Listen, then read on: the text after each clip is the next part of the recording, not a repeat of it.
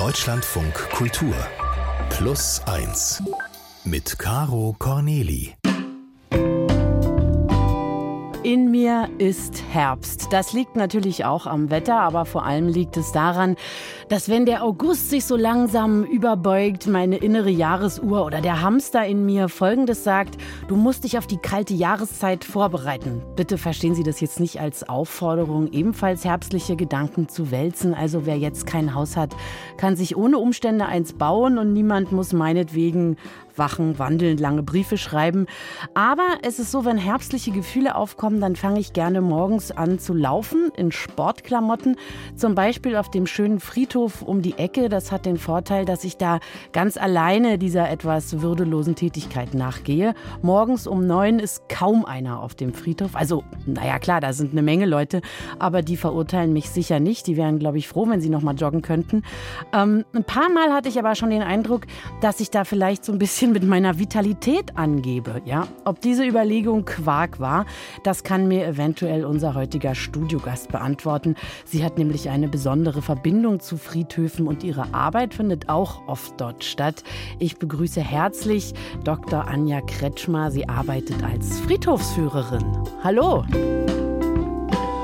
Hallo, ich grüße Sie.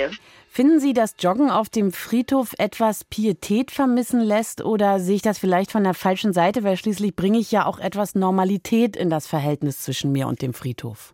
Ja, ich würde eher Letzteres sagen, denn ich bin so die Befürworterin für mehr Leben auf dem Friedhof und äh, in meiner Vorstellungskraft äh, freuen sich auch alle die, die dort liegen, über dieses Leben. Also, dass auch mal wieder äh, gelacht wird auf, an diesem Ort, dass äh, dort alltägliche Dinge passieren, also dass sie sozusagen, dass die Toten noch Bestandteil auch oder am Leben teilhaben können. Also so frei nach das, dem Motto, wann ist denn endlich wieder mal was los? Ja, genau. Und das ähm, versuche ich ja bei den Führungen dann auch denjenigen zu bieten.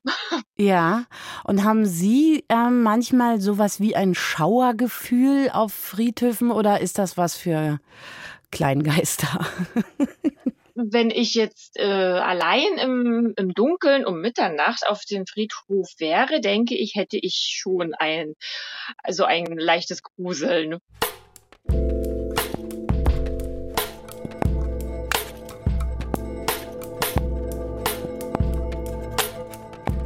Dr. Anja Kretschmer. Sie ist heute mein Gast bei Plus 1. Sie sitzt in Rostock, ich in Berlin. Hallo nochmal. Ursprünglich Hallo. bist du ja Kunsthistorikerin, aber jetzt ja, bietest du unter anderem Friedhofsführungen an.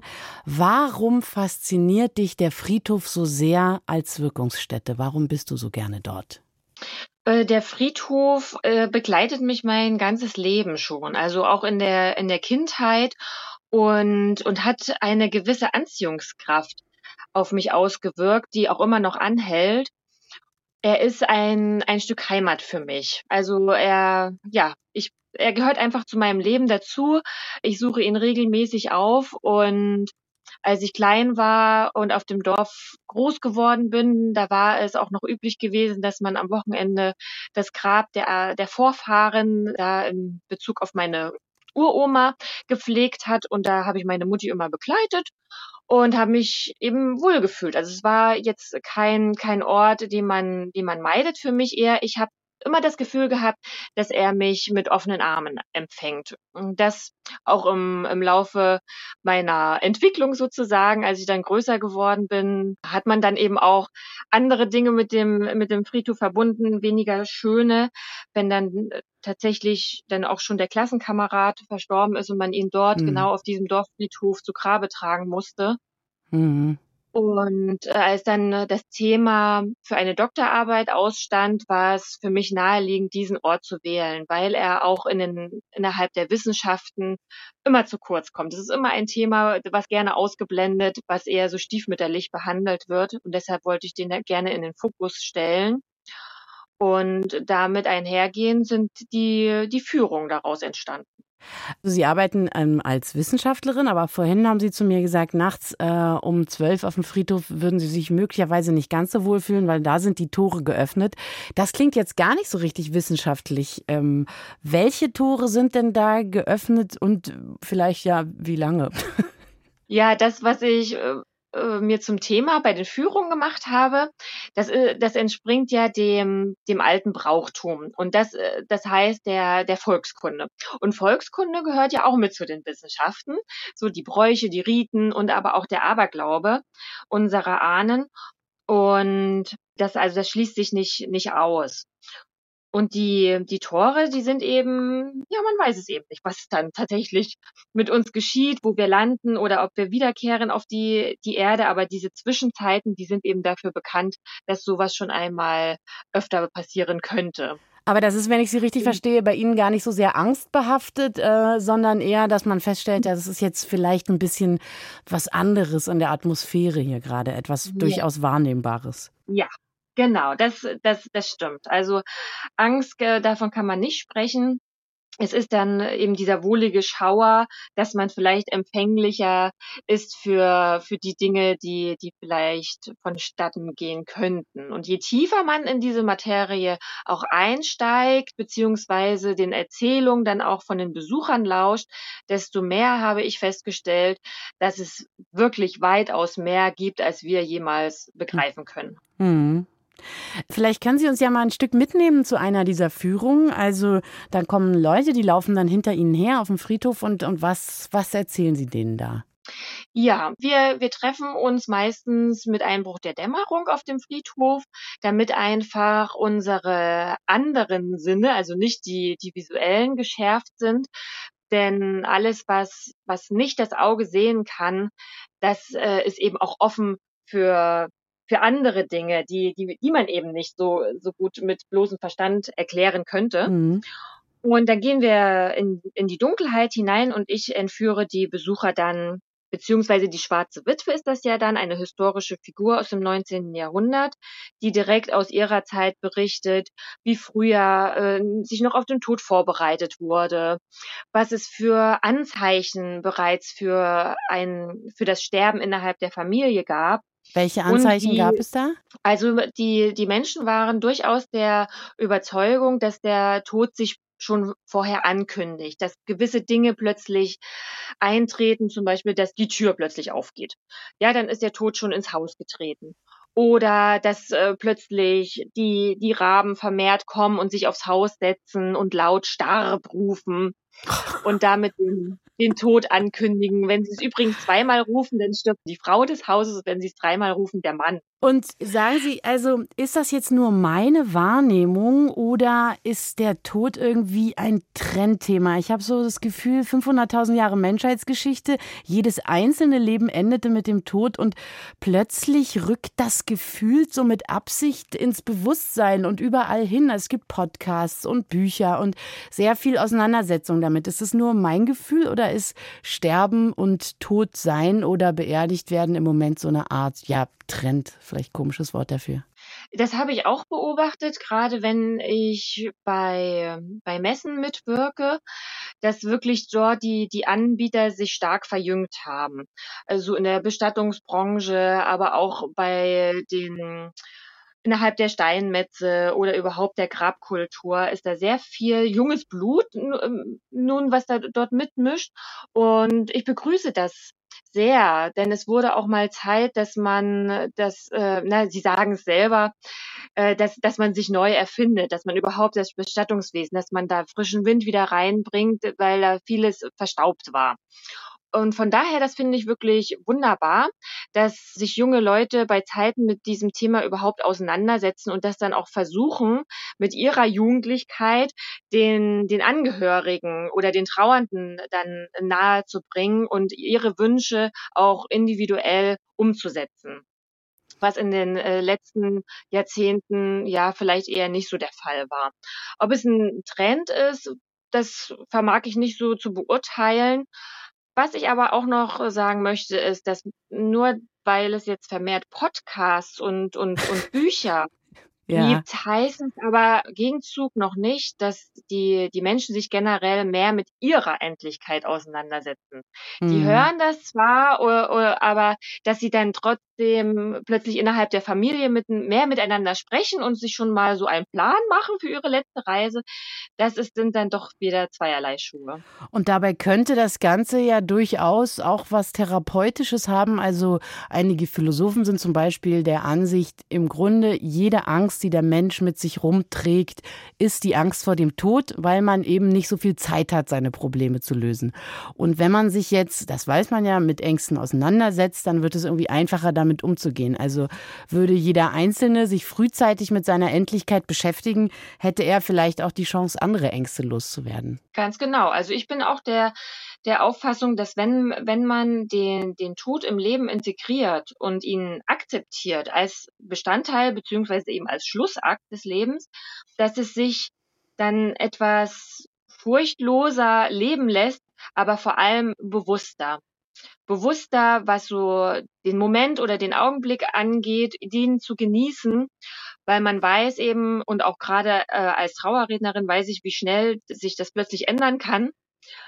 Und, und zum anderen, weil man sich aber eben auch vorbereiten kann und, und klare Vorgaben auch seiner Familie gegenüber tätigen kann, wie und wo man dann letztendlich bestattet werden möchte. Und das ist dann wiederum sehr, sehr hilfreich für die Familie, wenn die einfach so einen kleinen roten Faden hat, an dem sie sich entlanghangeln kann in einer Zeit des Umbruchs, in einer Zeit der Trauer, wo man ja total überfordert ist. Mhm. Also das ist die, auch die Art von Integration, von der Sie sprechen, dass man einfach das nicht bis zum letzten Moment aufschiebt, sondern sagt, ich habe ja. hier schon mal alles.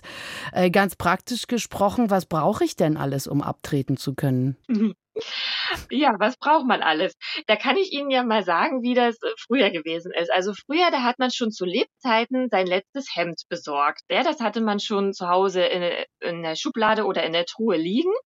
Dann hat man rechtzeitig den, den Sarg äh, bestellt beim, beim Tischler. Und der wurde dann auch zu Hause aufbewahrt. Was heißt rechtzeitig? Also so in welchem, in welchem Lebensalter ungefähr wurde der rechtzeitig bestellt, der Sarg? Zur Hochzeit. Ach, guck mal. Natürlich, wie praktisch.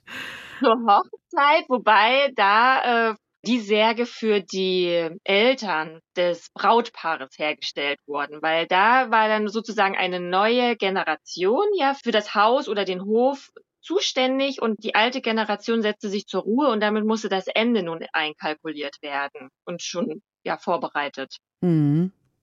Was ist eigentlich anspruchsvoller in der Planung, eine Beerdigung oder eine Hochzeit? Oha. Ich meine, Sie müssten das eigentlich wissen. Über Ihre bevorstehende Hochzeit werden wir gleich noch sprechen. Ähm, jetzt, wo Sie es so vor Augen haben? Wahrscheinlich die Hochzeit. Ja, okay. Verraten Sie mir nur noch, warum darf ich einen Sterbenden nicht bei seinem Namen nennen? Weil der Name zu ihm gehört. Und er hat sich nun auf den Weg begeben, diese Welt zu verlassen. Und äh, man darf ihn dann nicht aufhalten.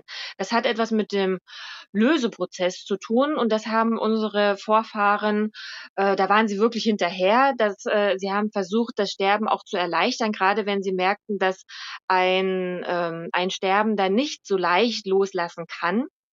Und da gehört dann dazu, dass man nicht mehr den Namen nennen darf, weil das dazu beitragen würde, dass er im Diesseits gehalten wird, weil der Name einfach zur Person gehört. Das ist eine Einheit.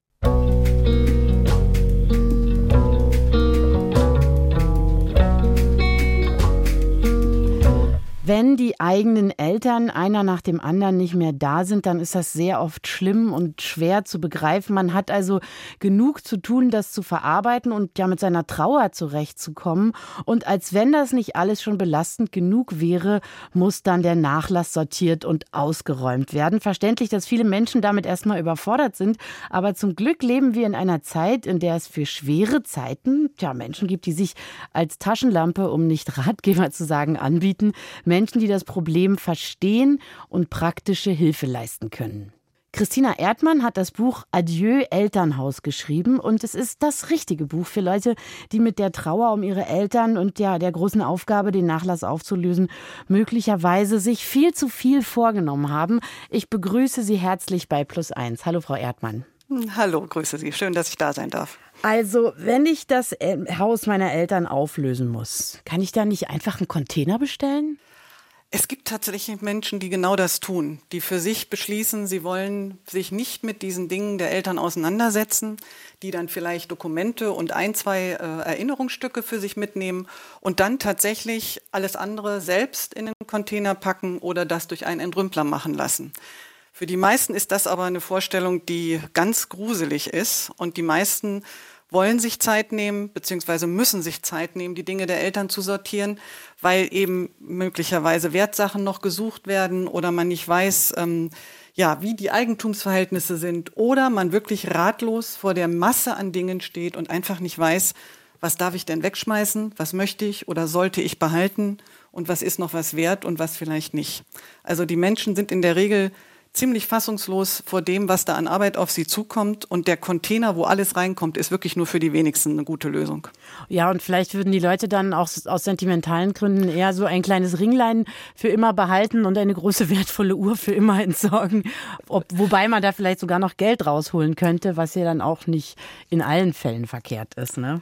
Richtig, wobei das heute ein großes Problem ist. Ähm, das, was die Eltern damals mit, ja, mit viel Herzblut sich angeschafft haben und was sie dann über 30, 40 Jahre im Haus gehabt haben, benutzt haben, ist ganz häufig heute nichts mehr wert. Natürlich reden mhm. wir jetzt nicht über wertvolle Schmuck- und Uhrensammlungen oder, oder Kunstgegenstände, aber so das, was man früher auch so als Statussymbole be bezeichnet hat, wie zum ein Beispiel. Ein Barometer.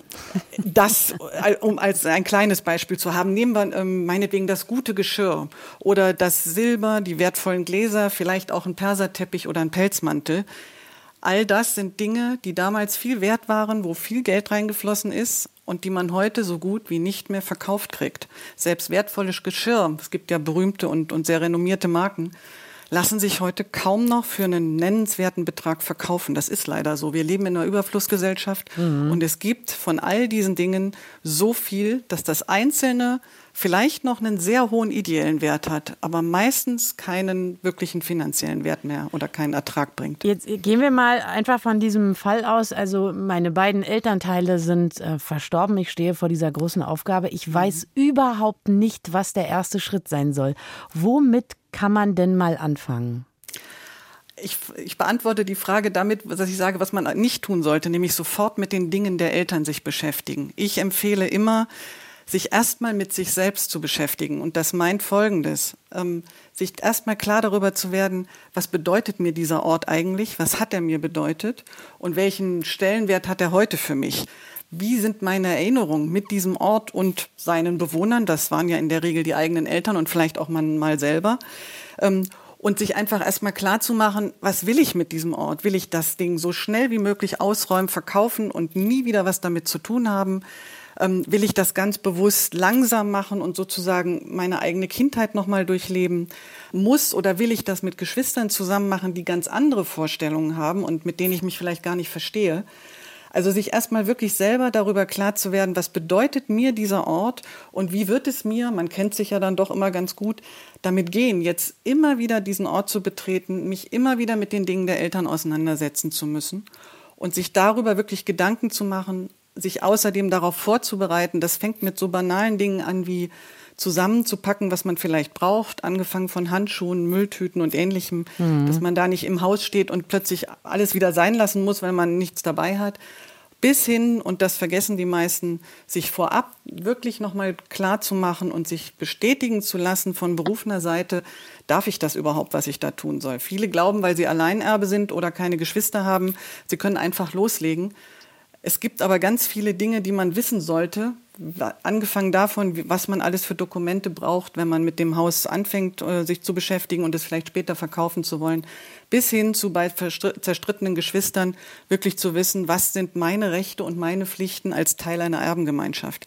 Die meisten lassen das alle aus, fangen direkt an im Haus und so wird's dann auch. Es wird unsortiert, es wird mühselig und manchmal endet es in bösen Überraschungen, dass man Dinge gar nicht tun durfte, die man dann aber schon gemacht hat. Mhm. Was ist denn eine Situation, die beim Auflösen des Haushalts passieren kann, auf die man erstmal gar nicht kommt? Also sowas, wo, ja, eine, eine Überraschung für viele Leute. Das gibt es tatsächlich häufiger, äh, als man denkt. Ähm, es gibt so Situationen, wo Menschen in Schränken Dinge entdecken, von denen sie nicht mehr wussten, dass die da sind, die dann plötzlich irre viel zusätzliche Arbeit machen.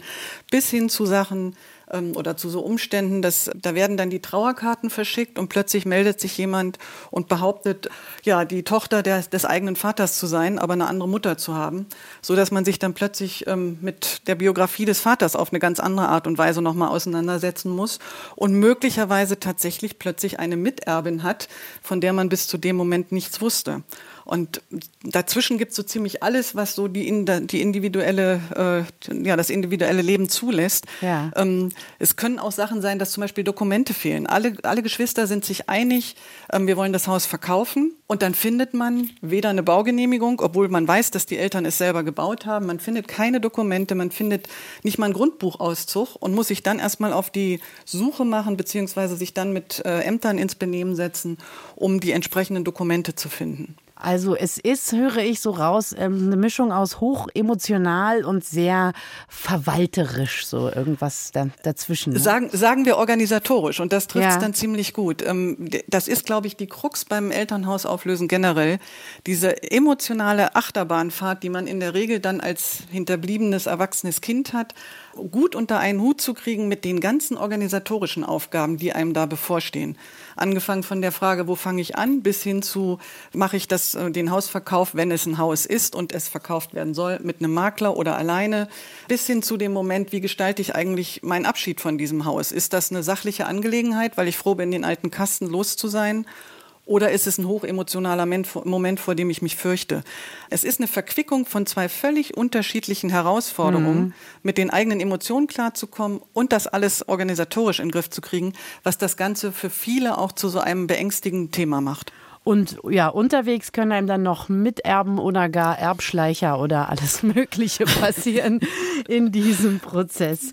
Ähm, Allerdings. Ihr Buch Adieu Elternhaus, das erscheint nächsten Dienstag und zwar im Rowold Verlag. Es kostet 16 Euro und das ist sicherlich eine gute Investition, wenn man vor dieser Aufgabe steht und gar nicht weiß, wo man anfangen soll. Ich bedanke mich sehr bei Christina Erdmann fürs schöne Gespräch. Vielen Dank. Bis zum nächsten Mal. Tschüss. Tschüss. Ja, Frau Kretschmer, Sie haben uns zugehört jetzt äh, bei dem Gespräch. Wie stehen Sie denn diesem Thema gegenüber? Wie hat sich das für Sie gerade angefühlt? Äh, ich habe mich sehr stark angesprochen gefühlt, weil wir vor zwei Jahren das Haus meiner Großeltern auflösen mussten und genau vor dieser Herausforderung Emotionalität, Funktionalität standen und, und leider aber unter Zeitdruck waren und wirklich in so einer Hauruck-Aktion das Haus leer räumen und verkaufen mussten. Und äh, wir spüren noch zwei Jahre später, dass diese Vorgehensweise so gar nicht gesund war. Und, hm. und wir gerne etwas mehr Zeit gehabt hätten, um das alles äh, zu verarbeiten oder auch äh, sich mehr Gedanken darüber zu machen, was wollen wir behalten und was kann tatsächlich weg für immer.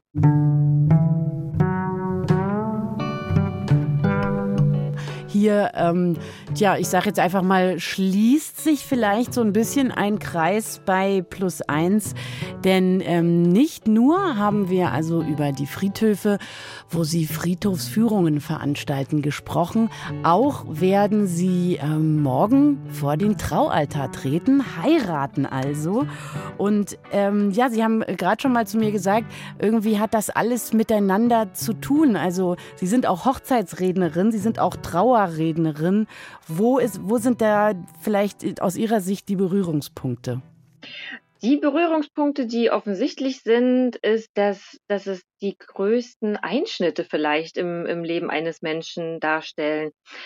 Auch früher bei, bei unseren Vorfahren war es so, dass das Leben so in Lebensstufen aufgesplittet war. Es begann eben mit der, mit der Geburt und dann äh, mit der mit der höchsten Stufe, die man im Leben erreichen konnte, und das war die Hochzeit. Mhm. Und dann eben mit der letzten Stufe, und das war der Tod. Ja, und tatsächlich spielt ja auch bei dieser klassischen Floskel, bis dass der Tod uns scheidet, ähm, der Tod schon bei der Eheschließung, also schon im Moment der Eheschließung tatsächlich eine Rolle. Das war mir auch gar nicht so bewusst, dass man ihn da schon so ein bisschen mit einpreist. Ne? Ja, ähm, und nicht nur in dieser Floskel. Ja, auch schon äh, bei den Bräuchen rund um die, die Eheschließung. War der Tod immer wieder im Blickpunkt auch der Braut und des Bräutigams wenn die Braut zum Beispiel das äh, als Sterbepaket die das Totenhemd und das Totenlaken mitbekam. Äh, ja, dann holen Sie uns doch mal rein. Sie haben mir am Telefon verraten, es ist äh, jede Menge, sind Rituale und Bräuche geplant ähm, bei Ihrer Hochzeit. Was wird denn alles gemacht bei Ihnen? Was wird alles bei mir gemacht? Hm? Ja, das Wichtigste war für mich, dass man dass ich diese fünf Dinge habe, was, was Altes, was Neues, was Geliehenes, was Blaues und den Glückspfennig. Mhm. Okay, von dem Glückspfennig höre ich gerade zum ersten Mal zum Beispiel. Ja, das ist, das ist so der Ursprung. Das sind ursprünglich wirklich diese fünf Dinge, die wurden dann auf vier gekürzt. Da wurde dann der Pfennig, der Glückspfennig weggelassen. Das geht zurück auf einen alten englischen Brauch, aber gab es bei uns in deutschen Gefilden genauso, vor allem, dass das wichtig war, dass man so ein paar Silberpfennige mit in den Schuhen trug, damit man auch in der Ehe, damit einem in der Ehe das Geld nicht ausgehen würde. Was außer diesem, das ist ja sehr bekannt, was Neues, was Altes, was Blaues, ähm, was äh, ist darüber hinaus bei Ihnen morgen noch angesagt? Ja, Brautstrauß werfen und auch, auch das wieder eine, eine Anlehnung an die Ahnen. Die haben nämlich früher ihre Hochzeitskrone dann einer Jungfer übergeben um Mitternacht. Und dann werde ich vom Tisch springen. Von welchem Tisch und warum? ich werde von unserer gedeckten Tafel springen als Zeichen, dass ich nun in den Ehestand springe, dass ich nun keine ledige Frau mehr bin und äh, gleichzeitig damit dann am, am Ende des Abends die Tafel aufhebe. Jetzt äh, sind Sie ja, wenn ich es richtig gesehen habe, mein Jahrgang, also 81 und gehen damit statistisch gesehen ziemlich spät in die erste Ehe. Ich habe heute früh mal versucht herauszufinden, ob Ehen, die später geschlossen werden, vielleicht länger halten und leider nur eine Quelle gefunden. Der Fokus nämlich hat da mal eine statistische Erhebung abgedruckt, nach der also später geschlossene Ehen länger halten. Das ist leider die einzige Quelle. Warum, warum so spät, wenn Sie mir doch den Eindruck machen, als würden Sie sich schon die ganze Zeit Ihr Leben lang darauf vorbereiten, eine verheiratete Frau zu sein. Ja, da, da kann man und da äh, bereitet man sich auch vor, aber die Gegebenheiten sind dann eben doch andere. Mhm. also äh, da bin ich dann wohl eher der Spätzünder und und es muss sich ja aber auch wohl wohl überlegt sein, ob derjenige der Richtige ist und und ob auch andere Voraussetzungen äh, stimmen und erfüllt werden. Und ja, und das ist nun mit dem 81er Jahrgang dieses Jahr. Wie, wie viele Jahre haben Sie überlegt, ob derjenige der Richtige ist? Sieben. Sieben Jahre. Ah. Ja, im verpflichteten siebten Jahr. Das haben wir noch durchlebt und jetzt ja. hat das achte Jahr angefangen und da sind wir uns sicher. Ja, Aber wie haben Sie denn jetzt zum Beispiel beschlossen, was gemacht wird und was nicht? Also bei solchen Bräuchen, wo fängt man da an und sagt, das ist wichtig, ähm, damit es mir Glück bringt später und das auf das hier kann ich, kann ich verzichten? Nach eigenem Gutdünken. Also da, da spielt rein, was mir wirklich eben wichtig ist, mhm. dass es so, so Bräuche sind, die, die unserer Gesundheit oder eben auch dem, dem Wohlstand dienen. Und, und dann sind es einfach Bräuche, die, die ich ganz witzig finde, wie das vom, vom Tisch springen. Ja. Oder andere, oder andere Dinge, die man, die man einfach kennt, die noch gängig sind, wie, wie das mit den, mit den fünf Dingen, die die Braut tragen sollte oder die, die mir einfach gefallen haben. Ich habe Ihnen heute, das ist natürlich schade, dass wir uns nur zugeschaltet sind, weil sonst hätten Sie das hier auch haptisch erleben können, ein ähm, Buch mitgebracht. Und zwar ist das die Gesamtausgabe aus dem Jahr 1927. Das war damals ein Magazin, es das heißt Die Ehe und es ist dann am Ende eines Jahres in gebundener Form erschienen.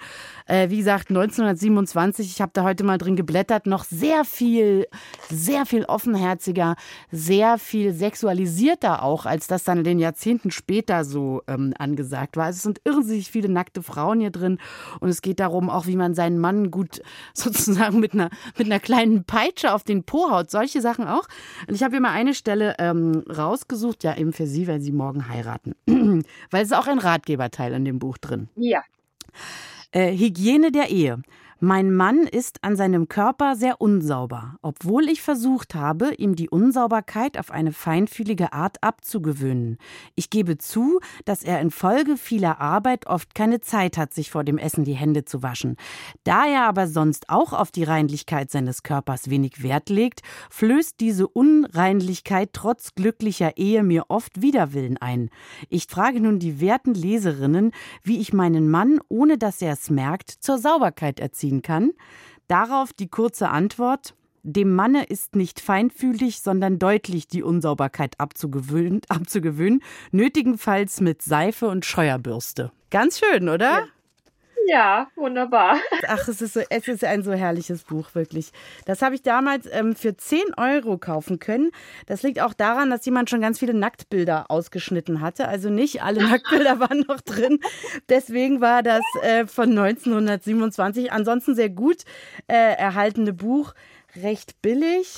Also da fand ich sehr viel, was mich erheitert hat und tatsächlich hat es mich auch noch mal ja. zum Nachdenken gebracht, wie ja im Grunde genommen spießig danach alles geworden ist nach hm. 1907. Also man wusste das, aber das nochmal äh, so vor mir zu sehen, hat mir was gegeben.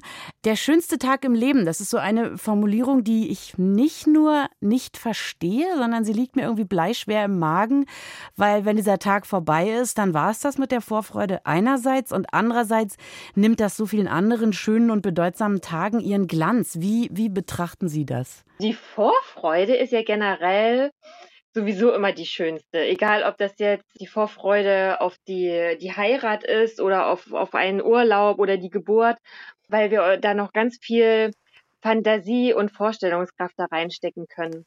Der schönste Tag im Leben, ja, man weiß es nicht, ob es der wird, das werde ich ja dann morgen sehen.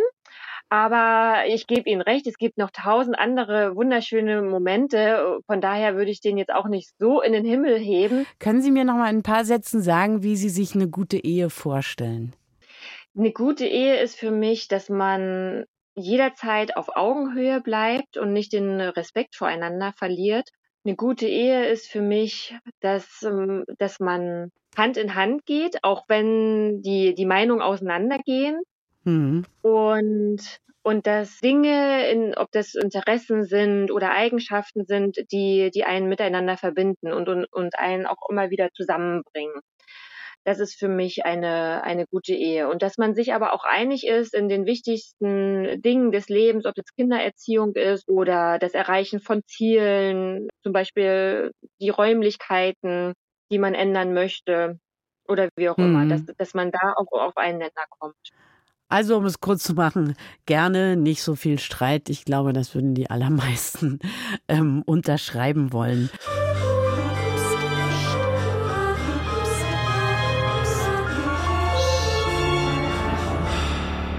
Kleine Geständnisse.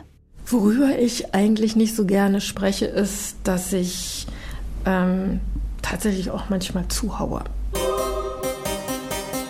Also wir als Kinder, wir sind ja so aufgewachsen, wertig. Also haben wir uns gehauen, haben wir uns gekloppt und haben uns die Haare ausgerissen. Das passiert heute, glaube ich, nicht mehr so viel und das waren so selbstverständliche Geschichten. Naja, ähm, also ich würde tatsächlich auch Menschen, also ich habe meinen Mann auch mal gehauen, weil der mich sehr gepiesackt hat. Das ist also diese Geschichte. Das, ähm, also dass, dass wenn du anfängst, gewalttätig zu werden gegenüber anderen Wesen, dass dann eine innere Ruhe fehlt oder eine Distanz. Also es geht ja immer darum, geht jetzt einer in deinen Raum oder kommt der irgendwie zu dicht und ähm, hört er auf deine Signale, dass er jetzt irgendwie mal Ruhe geben sollte oder sich entfernen oder macht er eben weiter? Und äh, das finde ich eigentlich sehr schön, dass so die Kinder und die jungen Leute da ganz anders aufgewachsen sind. Weil die gleich schon lernen, also so nehme ich das jedenfalls wahr, ihre Gefühle wahrzunehmen und die auch zu artikulieren. Psst, psst, Anja Kretschmer ist immer noch bei uns bei Plus Eins. Ja, da bleibt mir jetzt eigentlich nur noch Ihnen wirklich alles, alles erdenklich Gute, nicht nur für den morgigen Tag, sondern auch für die sich anschließenden Jahrzehnte Ehe zu wünschen. Das kommt von Herzen. Ich bin selber verheiratet und finde, dass es eine gute Entscheidung war. Und ja, wünsche Ihnen, dass das alles gut wird. Sicherlich sind Sie ja auch ganz schön aufgeregt. Ja, äh, die Aufregung, die steigt dann doch stündlich. stündlich schon. Und können Sie sich vorstellen, zum Beispiel, um dann wieder ein bisschen Ruhe zu finden, dass Sie die auf dem Friedhof suchen, wenn Sie da dann wieder zu Ihren ihren Toten gehen und mit denen noch ein bisschen, ja, sich einfach wieder beruhigen. Tote sind ja meistens nicht so hysterisch wie lebende Menschen. Ja, ja, die sind weniger aufgeregt, das stimmt. Äh, da kann man gut in stille Korrespondenz treten. Und, und wissen Sie, es gibt auch noch so einen, einen schönen Brauch von, von früher. Da ist man, bevor man in die Kirche zur kirchlichen Trauung gegangen ist, ist das Hochzeitspaar an äh, das, das Grab der, der Vorfahren gegangen, um die sozusagen sinnbildlich mit hinzuzuladen und um ihr Andenken noch einmal so zu, zu ehren. Und das ist, finde ich, auch ein schöner Gedanke. Finde ich auch. Haben Sie vielen Dank fürs Gespräch und ja, ganz viel Spaß morgen. Vielen, vielen Dank. Tschüss. Tschüss. Das war's mit unserem Lieblingsgast-Podcast für diese Woche. Ich weise allerdings an dieser Stelle gerne darauf hin, dass wir noch einen zweiten Podcast haben, den mit der Geschichte der Woche nämlich. Und in dieser Geschichte muss Dina eine, naja, schwierige Entscheidung treffen. Und ich war so, ich war so glücklich an dem Tag. Denn eine Kollegin, sie konnte mich sehr gut, sag ich mal, verstehen oder meine Entscheidung auch nachvollziehen. Sie hat sich sehr gefreut und der andere gesagt, Dina, nein! Aber ich war so erleichtert. Ja, das hören Sie dieses Mal in unserem Geschichten-Podcast. Ich verabschiede mich einstweilen bei Ihnen. Bis dann. Tschüss.